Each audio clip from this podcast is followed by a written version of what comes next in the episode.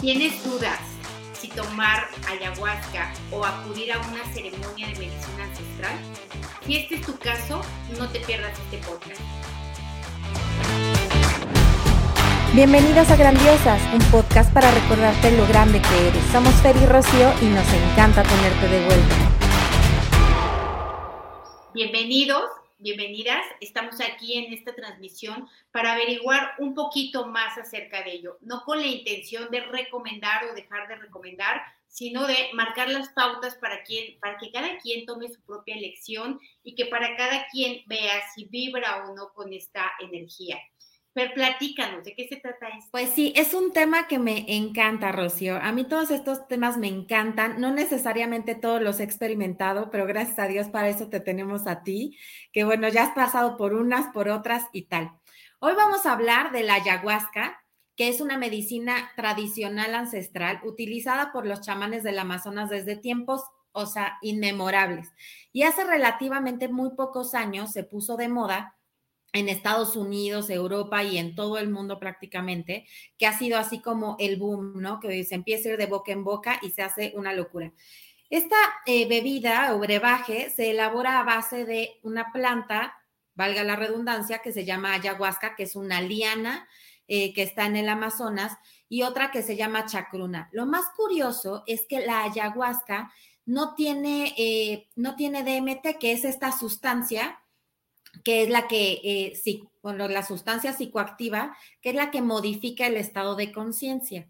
La, la, que te hace tener este estado es la chacruna, precisamente. La ayahuasca lo único que hace es, o sea, como convencer a tu hígado o el proceso que hace tu hígado para que puedas aprovechar este DMT. Y lo más curioso, o sea, a mí lo que me hace preguntarme es, ¿cómo supieron los chamanes todo esto? O sea, desde aquellos años, o sea, viendo miles y millones de plantas en el Amazonas, ¿cómo es que dieron con la única planta que tiene este poder? O sea, es impresionante, ¿no, Rocío?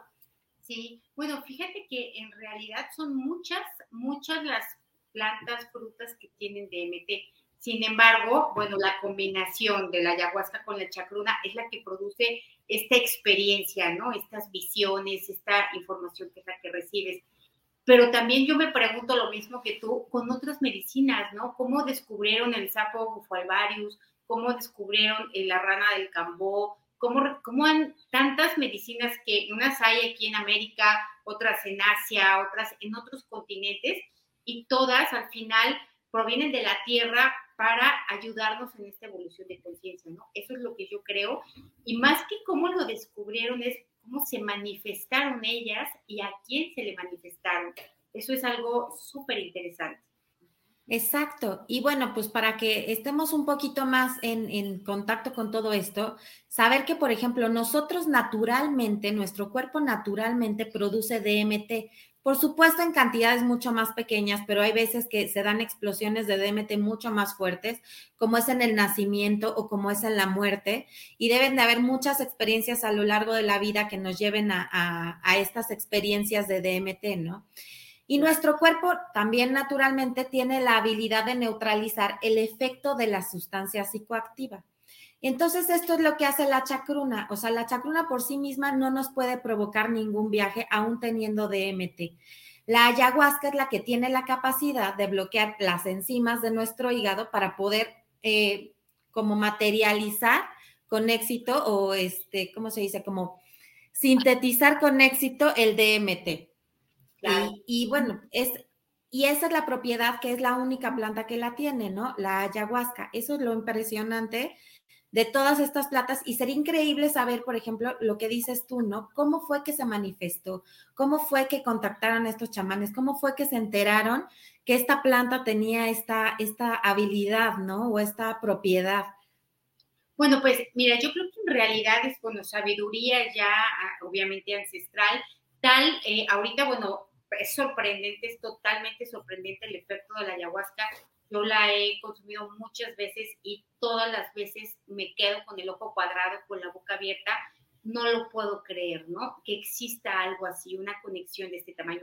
Sin embargo, también podemos tenerla, por ejemplo, con el cacao, obviamente en otro nivel, o incluso con un té, ¿no? Cómo, cómo fueron descubriendo qué plantas ayudan, por ejemplo, a calmarte o a tener una mejor digestión o a combatir el dolor de cabeza, etcétera, ¿no? Cómo se fue manifestando la naturaleza siempre una y otra vez con este afán de contribución, ayuda al ser humano. Eso es algo de verdad, pues milagroso, ¿no? Divino, algo eh, que nos dice que de alguna manera la Tierra en la que vivimos, este planeta está vivo, o sea, no es una cosa, es una, eh, pues una entidad, una, algo que tiene vida, que tiene conciencia y que se está manifestando una y otra vez. Es, de verdad, es asombroso.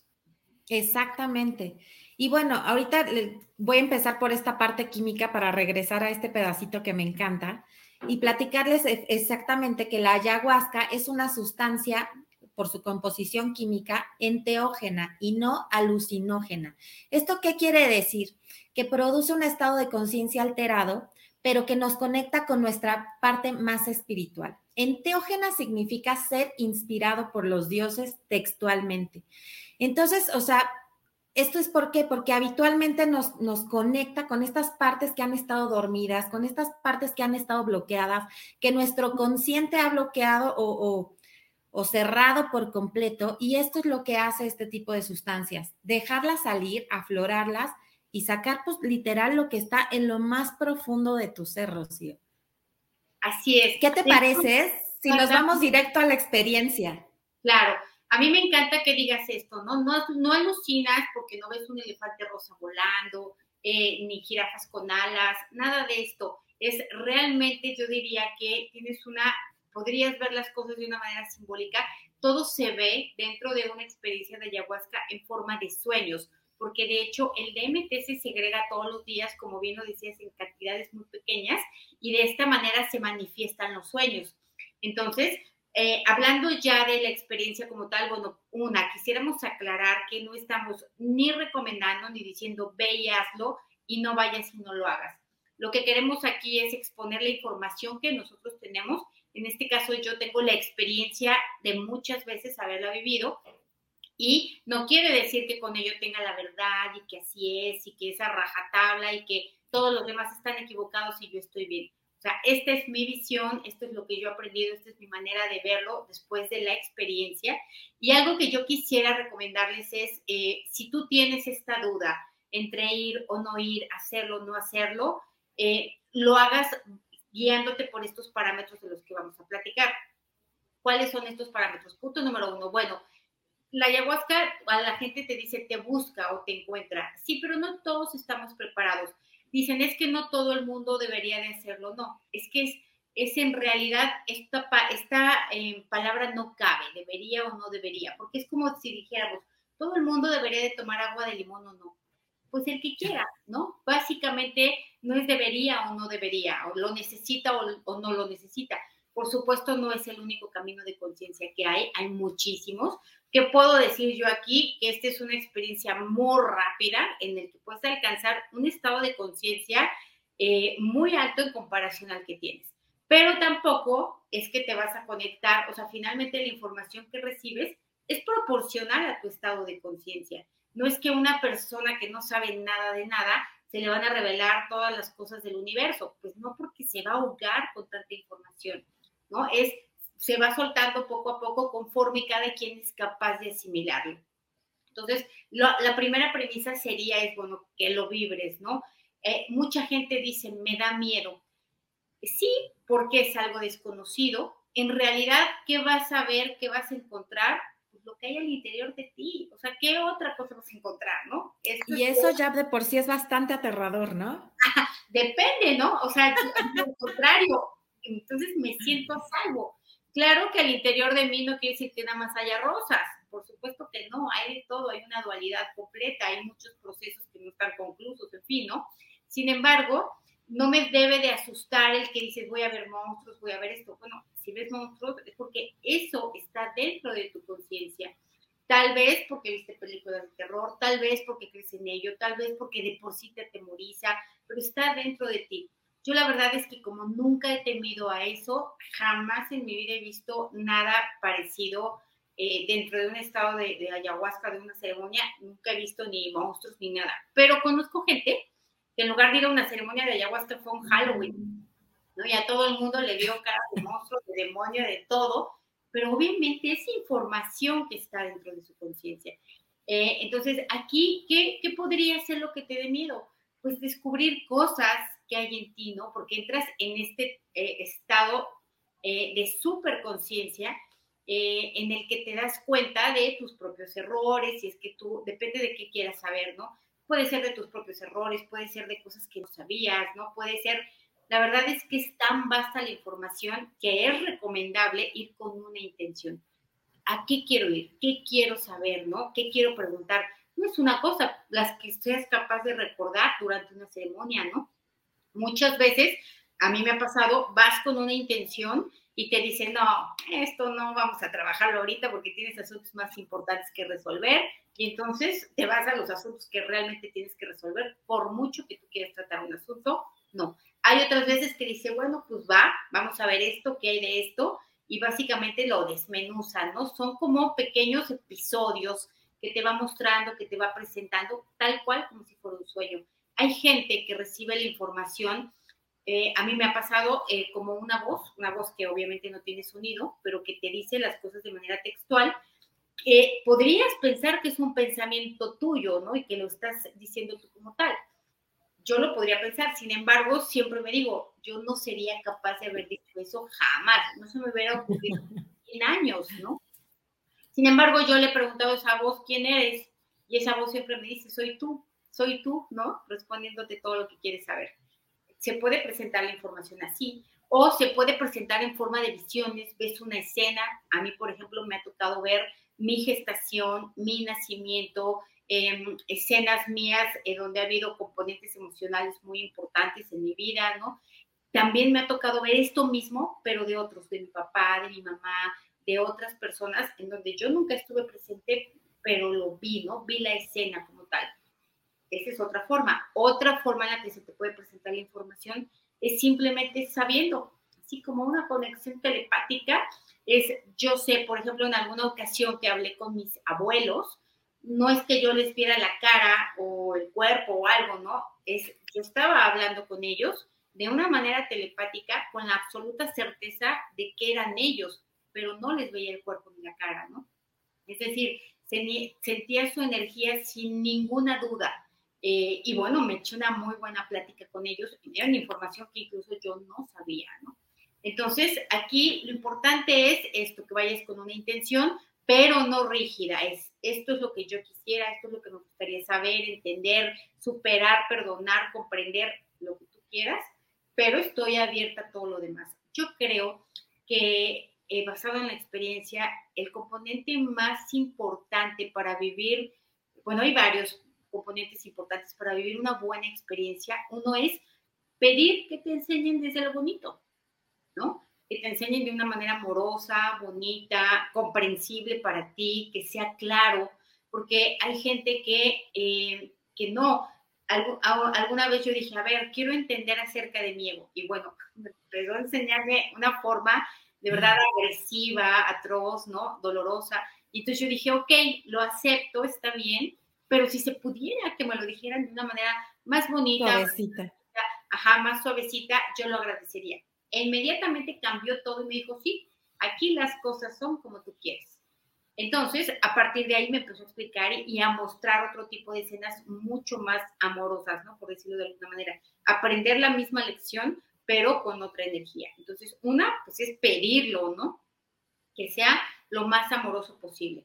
Dos, que no haya resistencia, es aceptarlo todo tal cual viene. Cuando te toca ver algo dentro de ti que dices, ay, híjole, yo que pensé que era bien linda y ya estoy viendo que no. Entonces, eh, pues sí, lo acepto, lo reconozco, ¿no? Si esto tengo que ver, pues si, si hay algo que veo y no lo comprendo, pues pregunto qué tengo que entender de esto, qué tengo que saber de esto, ¿no? Para que se me revele esa información y aceptarlo. Pero si yo empiezo de no, eso no lo quiero ver, eso no quiero tal, pues más, ¿no? O sea, la resistencia, como en la vida, en la ayahuasca es igual, te hace las cosas más duras, más crudas, más difíciles. Es súper importante eh, tomar en cuenta esto. Es que ha de ser como un espejo gigante, ¿no, Rocío? O sea, como echarte un clavado a lo más profundo de tu ser y sacar, o sea, casi, casi que los asientos de, de, de tu conciencia, ¿no? Y llevarlos al exterior. Así es. Este, ¿Qué puede ser esto? A mí me ha tocado tener ceremonias hay mucha conexión con la naturaleza, con animales, con otra cosa, ¿no? O sea, no necesariamente siempre es todo acerca de ti, ¿no? Ya en algunas eh, ocasiones estaremos platicando más acerca de temas más específicos.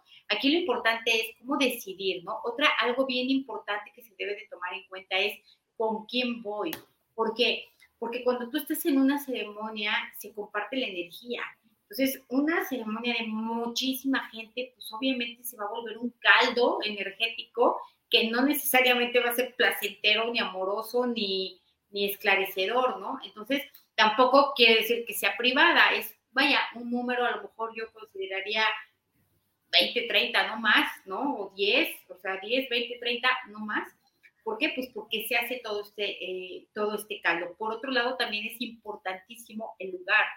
Siempre se tiene que hacer en un contexto ceremonial. Si tú, eh, de, de, entrada la ayahuasca, híjole, la primera vez que la tomas, te es soportable. Dices, bueno, no sabe rica, pero está bien. Pero la siguiente vez el sabor es peor y peor y peor. Y llega un momento en que no puedes verla porque es realmente repulsivo. ¿no? Tienes que hacer un esfuerzo para no vomitar. Entonces, eh, tampoco es que te la lleves en una cantinflora al antro y ahí te vayas a echar un trago porque seguro, no, seguro que no. Eh, pero sí tiene que ser en un contexto ceremonial, no es para divertirte, no es para pasártela bien, porque seguro no te la vas a pasar bien. Es para eh, el propio autoconocimiento, autoconciencia, autocrecimiento, todos estos procesos internos, ¿no? Entonces, tiene que ser basado en esta parte. Otra cosa, además de ver quién la da, ¿por qué? Porque si la persona que la da tiene intenciones meramente económicas, ¿no? Eh, no tiene la preparación suficiente, etcétera, esta energía va a influir en tu experiencia. Eh, hay personas que la hacen por vocación y hay personas que la hacen por negocio. Y dices, ¿y cómo voy a saber? Pues pide una recomendación, o sea, no vayas a ciegas, ¿no? Pide una recomendación de alguien que ya haya experimentado con esa persona para que tú digas, ahí voy a lo seguro, ¿no? Ahí es un lugar cuidado y un contexto adecuado. Otra cosa también que yo recomiendo, pero no es necesario, dentro de la mayor naturaleza que sea posible. ¿no? La naturaleza siempre eh, trae una energía que transmuta todo.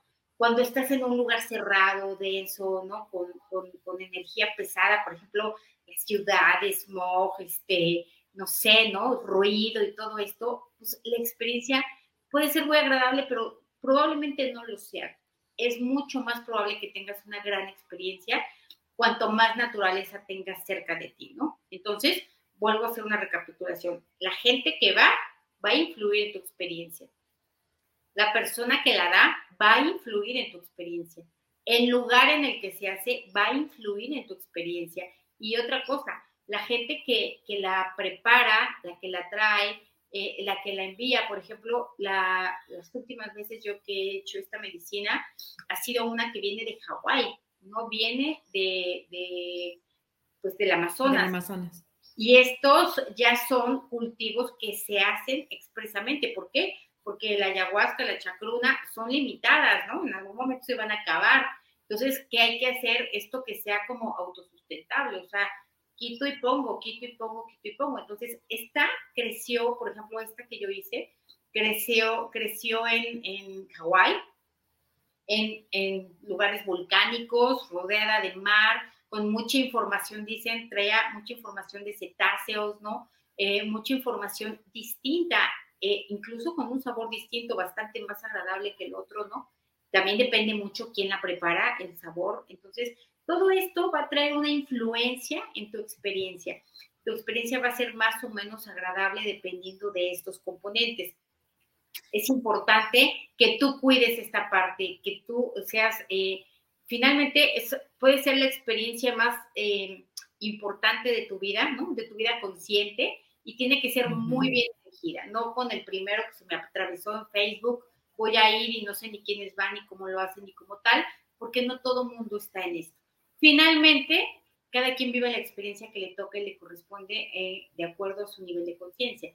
Pero bueno, ahorita lo que buscamos es ampliar esta conciencia para que sepas que lo tienes que hacer de esta manera, ¿no? De esta manera mucho más cuidada. Otro elemento que influye dentro de la eh, ceremonia es la música. La música es vital. Yo he estado en ceremonias en donde hay música grabada y tiene una energía, aunque sea la misma canción, y donde es música en vivo, tocada en vivo con el instrumento, con la persona cantando, y es una energía, aunque sea la misma canción, completamente diferente. Y también he estado en unas en donde no hay nada, donde es puro silencio, y el silencio también es otra experiencia. Entonces, yo aconsejo, ¿no? No necesariamente tiene que ser así, yo aconsejaría buscar este tipo de ceremonias donde hay música en vivo. Eh, la, la, energía que se ve, que se siente, que se manifiesta es excepcional. Eso por un lado. Eh, por otro lado, también, aparte de, ver esta parte de la música, necesitamos poner atención eh, o ver si va a ser de día o va a ser de noche. ¿Por qué? Porque la energía de la noche trae una información y la energía del día trae otra información. Entonces, hay muchas variables, hay muchas cosas que debes de poner atención. En algunas puedes ser flexible y decir, hoy quiero experimentarla de noche o de día, o bueno, me recomendaron con esta persona, no tiene música en vivo, pero me recomendaron mucho con ella. Bueno, pues vale la pena, ¿no? Aquí el punto es que vayas con esta apertura, sin resistencia, con el temor a lo desconocido natural, pero no con el temor a que te va a pasar algo, te va a hacer algo. Hay gente que te dice, ¿y qué tal si no regresas del viaje? Yo digo, ojalá, ojalá que no regresara. Ojalá que me quedara yo allá, porque está súper bonito comparado, ¿no? Con la realidad. O sea, entonces, no sucede esto. Finalmente es como eh, cuando te emborrachas, ni modo que dijeras, ¿y si nunca te desemborracharas? Pues no, terminas por sintetizar lo que te tomaste, termina por salir, te puede durar más, menos, esta es otra situación, pero, eventualmente vas a regresar. ¿Quiénes no deben de hacerla? Personas que tienen algún tipo de eh, antecedente psiquiátrico, eh, personas que a lo mejor están tomando medicamentos que alteran la química cerebral. ¿Por qué? Porque aquí sí puede haber, no, no es que te lo vaya a provocar, es algo que ya está latente que te lo vaya a detonar. Entonces, la gran mayoría de las personas no tiene problema con esto. También hay eh, ciertas cosas, eh, ciertas restricciones respecto a la salud. Y esto lo tiene que hablar con la persona que la da. Si la persona que la da no te pregunta si tomas medicamentos, si tienes alguna enfermedad, si has consumido alguna droga o esto, es decir que no tiene de idea de la O por lo redondo, entonces mejor ni te ahí. Una persona que lo está haciendo con conciencia, con preparación, con una buena intención, sabe, ¿no? Que hay personas que pueden, personas que no pueden, y se tiene que mirar el caso de manera individual para saber quién sí y quién no de esta. ¿Qué te parece?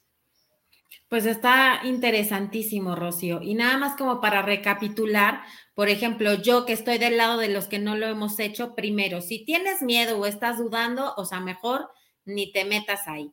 Ahora, si tú ya estás sintiendo que este es tu momento, que ya es hora, que, que lo quisieras hacer, que te llama muchísima la atención, pues tomar en cuenta todas estas recomendaciones, ¿no? Y ver qué es lo que resuena con nosotros, como dices, el día, la noche, el lugar, las personas, este, la música, todos estos aspectos que son cosas que a lo mejor ni siquiera nos hubieran pasado por aquí sin antes escuchar toda esta experiencia, ¿no?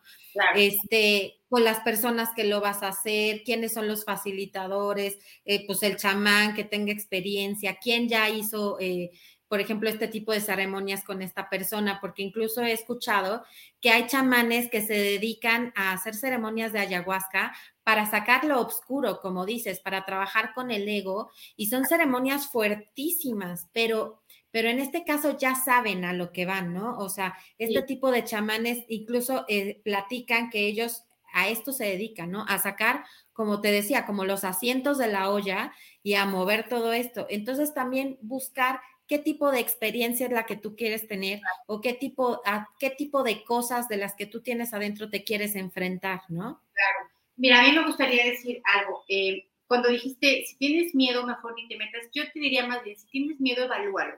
Evalúa a qué tienes miedo, porque tal vez tu miedo es totalmente irracional eh, o está basado en mucha mala información, porque si tú te metes a buscar, vas a encontrar un montón de cosas negativas y de miedo y de tal, y todas esas cosas lo, dicen personas que no lo han probado.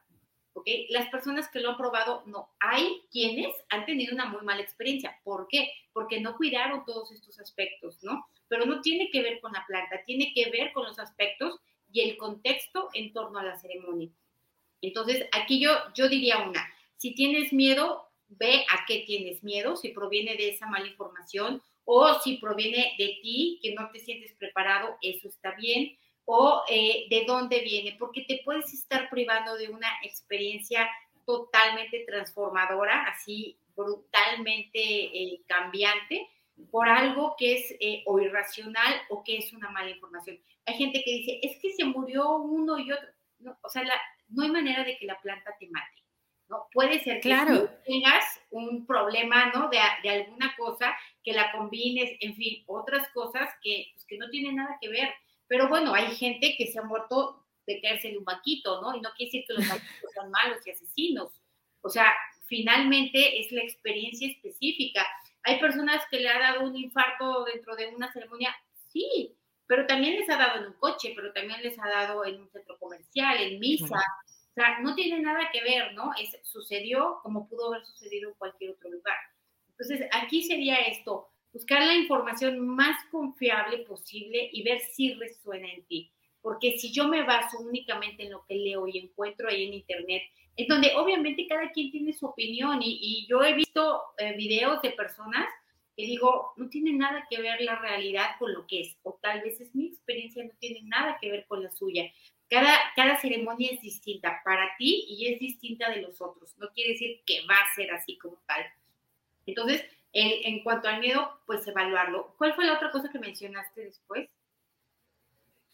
Eh, bueno, pues el lugar y todo esto. Y quería también comentar que muchas veces todos estos remedios naturales, medicinas ancestrales, este, incluso remedios naturales, o sea, cosas tan sencillas como el té de anís, como el, etcétera, están satanizados. O sea, están satanizados, ¿por qué? Porque, porque van en contra del sistema en el que estamos viviendo, ¿no? Entonces, ¿cuál es la manera más fácil de bloquear? Pues el miedo.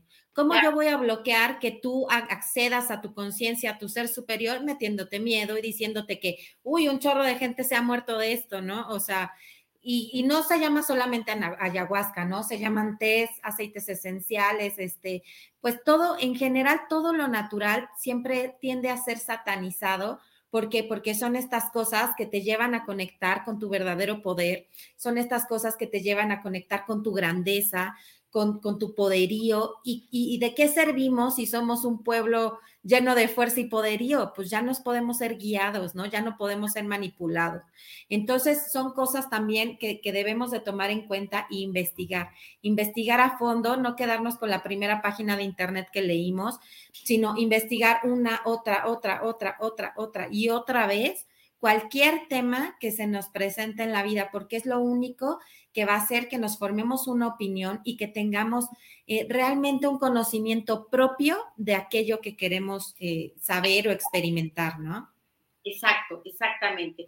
Entonces, bueno, pues este es, esta es la información que nosotros queremos compartir, ¿no? Con mucho, con mucho amor, con conciencia, sin eh, decir sí, ve o no, no vayas. Yo desde mi experiencia puedo decir que ha sido absolutamente transformador para mi vida, totalmente. Y eh, vaya, no solamente no me arrepiento de ni una vez, sino que además voy a continuar haciéndolo. ¿Por qué? Porque siempre hay algo más que saber, siempre hay algo más de que darte cuenta, siempre hay algo que más conectar. ¿no? Ya platicaremos más ampliamente de esto en, en otros episodios, pero aquí el punto es cómo decidir es de esta forma, a partir de estos parámetros. ¿Algo más? No, pues nada, padrísimo, Rocío. De nuevo agradecerte tu experiencia, tu conocimiento, eh, porque no solo me sirve a mí, nos sirve a todos y, como decimos, ¿no? Pues seguimos, sigamos este camino de conciencia, este camino de experimentación, de crecimiento. Y si esto les gustó, por favor, compartan, denle like, denle a la campanita, todo lo que ustedes ya saben y no se pierdan nuestros próximos capítulos. Bye.